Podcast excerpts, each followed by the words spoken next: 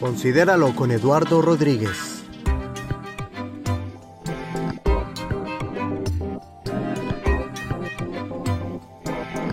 Mensajes prácticos que te ayudarán a avanzar en tu caminar con Dios. Reflexiones bíblicas para la restauración y fortaleza de tu vida espiritual y emocional.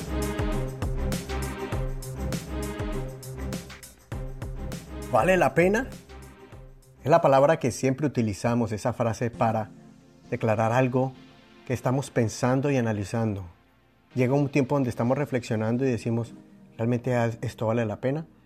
Desde cosas que son sencillas como por ejemplo, ¿será que compro ese carro nuevo o me compro uno de segunda? ¿Será que me meto en esta deuda o más bien espero a reunir más dinero? ¿O más bien utilizo mi crédito? ¿Será que vale la pena? Entonces, vemos que, por ejemplo, una casa ¿Será que es tiempo de comprar o no? ¿Me espero o tomo ya el riesgo? Y son decisiones que son trascendentales, que van a afectarnos en nuestro futuro, tal vez en años, eh, o en positivamente o negativamente. ¿De dónde viene esta palabra vale la pena? Cuando yo la, la escucho, me hace pensar en dos cosas.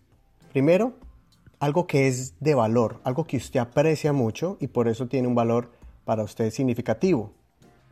Pero no solamente es algo que tiene valor, sino que usted está también hablando que de algo cuando usted va a invertir tiempo, esfuerzo o fuerzas, va a invertir en concentración mental y va a poner también mucha fuerza emocional.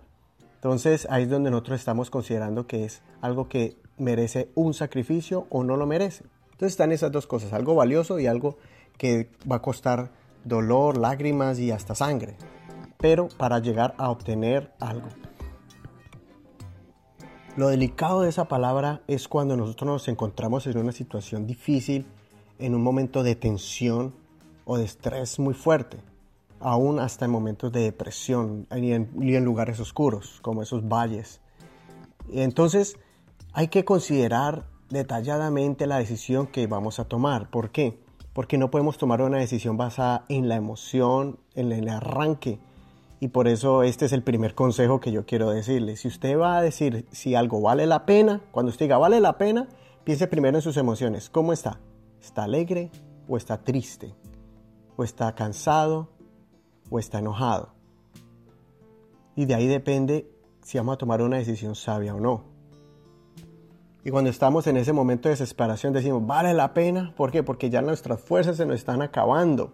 Ya el nivel de, perseverancia ya ha llegado al máximo y sus fuerzas no dan más. Tal vez la paciencia o el, el conflicto de emociones. Por ejemplo, decimos, ¿vale la pena sostener este matrimonio? ¿Vale la pena seguir insistiendo con este hijo que, que se comporta mal? No, no le encuentro, quiero llegar a su corazón, pero, pero no me da espacio. ¿Será que emocionalmente voy a poder resistir toda esta presión? Por momentos tal vez de economía, momentos de conflicto, momentos en que usted no se entiende con su pareja o con sus hijos. Pero también es bien delicado cuando decimos vale la pena en la parte espiritual, en su relación con Dios. ¿Será que vale la pena seguir avanzando? ¿Será que vale la pena mantenerme íntegro y puro en este mundo que me pone tantas tentaciones y tantas pruebas? Es más, hay momentos donde el problema es cuando ponemos la mirada en algunos de esos líderes que admiramos, que, han hecho grandes cosas, pero que en un momento de sus vidas se, están como desviando y decimos, mire esta persona, supuestamente es cristiano y mire el ejemplo que me da. No, si eso es así, ser cristiano, ¿será que vale la pena seguir insistiendo y haciendo la diferencia y ser cristiano, aunque de pronto alrededor no se vea como esa entrega como yo la, pues la visualizo y la, y la estoy, quiero vivir? Y cuando yo me echo esa pregunta, inmediatamente me visualizo a mí mismo, mi familia y mi vida espiritual como si fuera un edificio. Sí, así como el apóstol Pablo en Efesios capítulo 2 dice que nosotros somos edificio que se está construyendo bajo el fundamento que es Jesucristo. Y entonces, usando esa analogía, yo me imagino que, que mi, mi edificio todavía no está construido y no está terminado cuando tengo un momento una, estoy pasando por un momento difícil con mi esposa o de pronto eh, tengo un reto con mi hijo y, o mi hija que están creciendo y entonces tengo que cambiar mi manera de, de allegarme a ellos y de, y de, bueno, tengo que buscar los recursos para mirar, bueno, por qué ese comportamiento y cómo es su personalidad, cómo tengo que hablarles. ¿Sí? En cualquier reto, así sea en mi trabajo o así sea con alguien, en la relación con alguien, yo tengo que buscar la manera porque es un edificio que apenas se está construyendo, no está finalizado. Entonces, hablando de edificios, imagínate que toda edificación o todo monumento famoso hoy en día pasó por ese proceso de dificultades, de momentos difíciles, pero ahora los admiramos en gran manera. ¿Por qué? Pero no sabemos la historia detrás de ellos.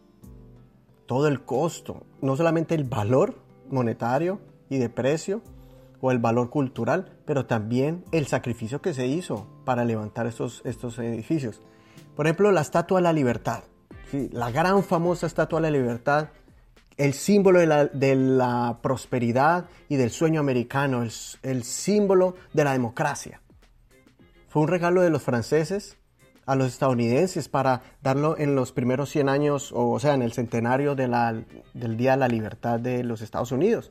En 1876 se quería entregar y se entregó 10 años después, en 1886. ¿Por qué? Porque desde, el inicio, la planificación, recoger los recursos, construirla en Francia, traerla en más de 300 contenedores, en diferentes viajes de barcos y llegar a Estados Unidos y buscar dónde ponerla, no sabían dónde ponerla, todo eso costó años de retraso. Pero se imagina que alguien en el camino hubiera dicho, no, ya no sigo más, ¿será que vale la pena seguir con ese proyecto? Pues lo terminaron y lo ensamblaron aquí y ahora todo el mundo que viene a Estados Unidos quiere visitar la torre de la Estatua de la Libertad.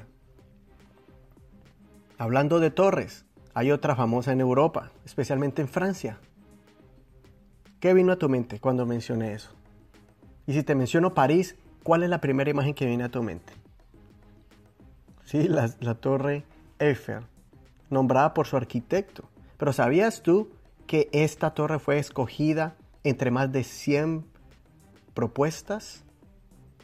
Sí, se hizo como un concurso y decir, bueno, vamos a mirar de estas 100 o de muchas, de varias, se escogieron 100 y de esas 100 se escogió una y fue la Estatua de la Libertad y analizaron muchas cosas, su diseño, eh, su manera de, construir y todo eso, etc. Y gracias a estas personas de, este comité que escogieron muy bien, ¿por qué? Porque ahora es el símbolo de la cultura francesa. Y lo mismo ocurrió con las pirámides de Egipto en ese tiempo, ya más atrás costaba 20 años más o menos construir una pirámide. Y no solo eso, sino de la mano de obra de 100 mil personas. Imagínense esos proyectos tan grandes. O el proyecto del templo que construyó Salomón. Ese templo al Dios viviente y al palacio, el palacio del rey. Y mire que costó años. Es más, eso lo planeó el rey David. Fue idea de él, pero Dios le dijo, no, no vas a ser tú, pero te voy a dar los, planes y los planos y te voy a decir cómo construirla. Y recogieron por muchos años los eh, depósitos, oro, plata, piedras preciosas y todo lo que, que tenía que ver con este templo. Cuando Salomón lo construyó, entre, costó 20 años construir el templo y su casa o el palacio del rey. Pero valió la pena la espera, valió la pena la planificación y el sacrificio y traer madera de lejos y todo eso. Para que al final vinieran muchos reyes y reinas de diferentes partes de la región para ir a ver al gran Dios de Israel, su templo y a ese rey que Dios le dio esa sabiduría, el rey Salomón. Entonces la gloria se la llevó Dios al final, pero valió la pena dejar que Dios tomara el control. David no dijo, yo lo, yo lo hago, no. Él fue fiel a Dios, esperó en Dios, le pasó la idea a su hijo y su hijo lo hizo conforme a los planes de Dios. Entonces, mire cómo es cuando alguien le deja los planes a Dios. No importa el tiempo que pase, es que a veces queremos las cosas rápido, o a veces nos desesperamos, o a veces nos frustramos en, el primer obstáculo. Pero fíjate cómo estos monumentos se levantaron Mira cómo estas edificaciones se erigieron, que ahora miramos, y lo mismo es tu propia vida, tu vida familiar, tu vida matrimonial. Y lo que ya les he puesto de ejemplo, cualquier proyecto en tus manos, cualquier cosa que tú hagas es un edificio. Y cuando tú lo visualizas así, siempre di, mm, mm, mm, no me voy a desesperar, no voy a tomar una decisión a la ligera, tengo que analizar si vale la pena continuar. Sí, sí vale la pena rescatar mi hogar, sí vale la pena insistir con mis hijos, sí vale la pena continuar. Ahora, el siguiente consejo es este. Ya les dije que no tomemos ninguna decisión cuando estemos en, en un momento de emociones al máximo, ¿no? Ni muy contento, ni muy triste, ni muy alegre, ni muy cansado, ni cuando estés dormido. No tomes una decisión así. Tienes que estar en un momento donde mentalmente y emocionalmente estés calmado y analizar todas las áreas de, la, de tu vida. Entonces saca el plano y, evalúa la casa. Bueno, esto es lo que yo planeé. Yo planeé un hogar, yo planeé una vida íntima con mi esposa, de comunicación, de respeto, y yo planeé, mis hijos los visualicé así, así, así, así. Pero no está saliendo. ¿Qué es lo que está pasando? Aquí hay algo y aquí hay un problema. Entonces, haz lo que hacen los, los ingenieros y lo que hacen los arquitectos. Empiezan a analizar el terreno. ¿Será que hay que fortalecer más el terreno? Aunque el fundamento está firme en Jesucristo, entonces tengo que mirar las columnas. ¿Qué está pasando con las columnas? ¿Tuve una buena enseñanza? ¿Estoy capacitado totalmente o me falta aprender algo más? Ahí es donde viene la responsabilidad de cada uno de nosotros. Es donde viene una confusión. Mire, hay una frase que yo he escuchado que es controversial, que dice, mire, sirva a Dios y envuélvase en cualquier ministerio que Dios se va a encargar de su familia. Y no sé de qué manera lo, a veces lo toman las personas muy literal, que significa que trabajan para Dios y hacen cosas muy buenas y son personas justas y, están muy activas, pero descuiden a sus hijos porque tienen la noción y toman literalmente esa frase de que Dios se va a encargar de ellos. Entonces no les dedican tiempo, es más, le roban el tiempo a sus hijos y a su familia y a veces trabajan tanto en la obra de Dios que se olvidan del Dios de la obra y entonces aún descuidan hasta sus vidas mismas espirituales, aunque estén haciendo una actividad espiritual. Descuidan a sus familias, descuidan sus vidas espirituales y ya al final empiezan a cosechar lo que sembraron. Unos hijos que desconectados de, con ellos, una esposa que está frustrada y aún una vida espiritual enclenque y débil. ¿Por qué? Porque no hicieron las cosas con sabiduría. Sí, Dios, en Él tenemos que confiar, Jesucristo dijo que estará con nosotros todos los días hasta el fin del mundo. Pero es a nosotros que nos ha dado el poder para actuar, nos ha dado la sabiduría para discernir qué es lo que yo tengo que hacer. Entonces todo tiene un balance, todo tiene un balance y todo obra para bien. Pero yo tengo que buscar la sabiduría y capacitarme y prepararme y analizar cada día cómo está mi construcción. No crea que ya el arquitecto y deja, le pone los planos al ingeniero y el ingeniero se lo deja al maestro de la obra y, y chao. No. Ah, ya regreso cuando esté levantado. Todos los días están ahí, todos ellos. Es un grupo y es un equipo que están evaluando las medidas, que están evaluando cómo está creciendo, cómo está subiendo y, evalúan el material para que al final sea una edificación pues buena y perfecta planeada como lo habían hecho. Y aún están allí las cabezas, los cerebros para que cuando salga un obstáculo y un tropiezo, busca la manera para resolverlo. Entonces, el apóstol Pablo dijo en 1 Corintios, capítulo 3, él dice que Jesucristo es el fundamento, que los pastores y los maestros, los predicadores son los arquitectos que ponen las bases, las columnas, pero que cada uno mire cómo sobreedifica. Y después da una lista de, materiales, oro, plata, piedras preciosas. empieza a decir, bueno, cómo cada uno está construyendo, mire cómo lo va a hacer, porque va a venir la prueba y la prueba va a probar lo que usted está construyendo. Y cuando venga el fuego, el fuego va a pasar y si su material es algo que resiste el fuego, va a mantenerse. Pero si no, se va a quemar. Entonces él dice oro, plata, piedras preciosas, madera, heno y hojarasca. Entonces imagínense, ¿qué es más resistente? ¿Un metal como el oro o la plata? ¿O la madera o la hojarasca? ¿Qué se va a quemar más rápido? Entonces ese es el nivel de materiales distintos. Entonces el apóstol Pablo miraba eso, que un cristiano tenía la misma enseñanza, el mismo fundamento, pero cada uno empezaba a, sobreedificar sobre ese fundamento y todos eran diferentes. Unos permanecían firmes en la prueba, otros se les caía la casa, otros se les quemaba la construcción y otros definitivamente se perdían. Entonces, cuando pasa el fuego y digamos que lo que tú has construido, sea el fuego lo quemó, pasó la prueba y no la pasaste. Llegó la prueba y no, no la pasaste. Entonces, después de que pasa el fuego, Ahí se ve qué quedó y qué no quedó. Lo que siempre va a quedar de seguro es el fundamento, que es Jesucristo. Y si una parte de tu casa se dañó, entonces la, empiezas a arreglarla. Y si se cayó toda, toca reconstruir otra vez. Pero es mejor así a que después termines tu obra y después la pérdida sea total. Es mejor ahorita que cuando estás reedificando. ¿Sí? No sé cuántos años tengas de casado o si eres soltero. No sé cómo estás llevando tu vida espiritual. No sé si eres casado, cómo estás llevando tu matrimonio y si tienes hijos, cómo estás llevando tus hijos. Eso solamente lo sabes tú en tu privacidad y en tu corazón. Si te pones como en un espejo espiritual, hagas, haz un stop, haz un par en el camino y empieza a evaluarlo. Si estás como a la carrera, ¿no? Detente, ¿cómo está? Y evalúalo y hablen sinceramente con su esposo o con su esposa. Bueno, ¿cómo estamos? ¿En qué página estamos? ¿Sí? Y después es tan bonito empezar a, mirar esas áreas como un inspector de una casa. Usted sabe que cuando uno va a comprar una casa, uno paga un inspector. El inspector no es amigo suyo ni del, ni, suyo ni del dueño. Bueno, eh, generalmente tiene que ser así. Para que él dé su reporte general y diga cómo está el techo, cómo está la tubería, cómo están las paredes y él empieza a evaluar y qué está bueno y qué no está bueno. Lo mismo usted hágalo. Sea usted su propio inspector de su casa de su matrimonio y de su hogar, de sus hijos, de cómo está llevando su vida, su vida eh, espiritual, su relación con Dios. ¿Qué tengo que hacer? Si hay un área que está débil, si veo que la relación con mi esposa está débil, entonces ¿qué tengo que hacer? ¿Tengo que dedicarle más tiempo de calidad?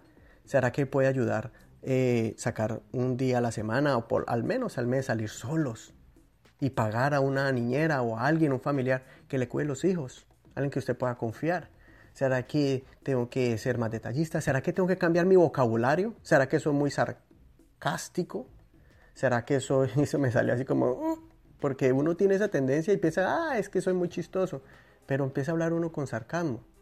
Tal vez no, eres, no, no gritas, pero dices cosas así indirectas, muy directas. O de pronto eres el que se le sale la, eres de mecha corta y entonces cualquier cosita, cualquier dificultad lo arreglas gritando y ya. Entonces quedó el problema ahí mire que, mi amor, la columna está quedando mal. ¡Ah, cállate! Así, así, así soy yo. Entonces todo el mundo construye, sigue avanzando la obra, pero un área está muy débil y es peligroso. Entonces es mejor escuchar y aprender a hablar, aprender a comunicarse. Mira, si es necesario pagarle a un consejero cristiano, a un terapista cristiano, hazlo. Y ellos te van a guiar conforme a la palabra de Dios y conforme eh, al temor de Dios, va a tratar de unificar su hogar. Por más difícil que sea, hay solución. En cuanto a mis hijos también, tengo que aprender a cómo comunicarme con ellos. Tengo que cambiar mi manera y mi estrategia. Si a nosotros nos crearon, si te crearon colgándote en un palo y dándote latigazos, bueno, si te funcionó, piensa que eso te ayudó, está bien, pero hoy en día no lo podemos hacer y no lo deberíamos de hacer eh, eh, utilizando siempre la, violencia. Yo no estoy hablando de que no hay que castigarlo, el, castigo corporal, eh, de, eso es otro tema, ¿no? de cómo hacerlo y, hacerlo sin enojarse y todo eso. Pero estamos hablando, por ejemplo, cuando yo cumplí 15 años más o menos, 14, 15 años, y desobedecí a mis padres, bueno, a mí me daban con la chancletica y me enderezaban. Pero llegó un punto donde ellos dijeron, no, es que usted ya no lo vamos a castigar con, con chancleta. Yo estaba esperando el chancletazo y ya. Pero no, dijeron, no, no lo vamos a castigar ya con chancla. Y yo, ah, bueno, me salvé. Pero no vas a salir por dos semanas. Uy, yo hubiera preferido que me, hubieran dado 100 chancletazos a que me prohibieran salir. Dos semanas. Estaba largo. ¿Por qué? Porque uno tiene que cambiar la estrategia de corregir, de instruir y de llegar al corazón. ¿Cierto que sí? Hay momentos donde hay que ser mano firme, hay momentos donde hay que ser pasivo, hay que escuchar, hay que ganarse la confianza. Eso es verdadero amor, esa, esa combinación de disciplina con cariño. Si una de las dos está desbalanceada, es donde vienen los problemas. Entonces, ¿cómo estamos edificando con nuestros hijos? Y por último, nuestra vida espiritual. Ahí es donde yo tengo que mirar. Si yo tengo unos hábitos que me están inclinando y me están debilitando para yo tener una vida más fuerte en Dios.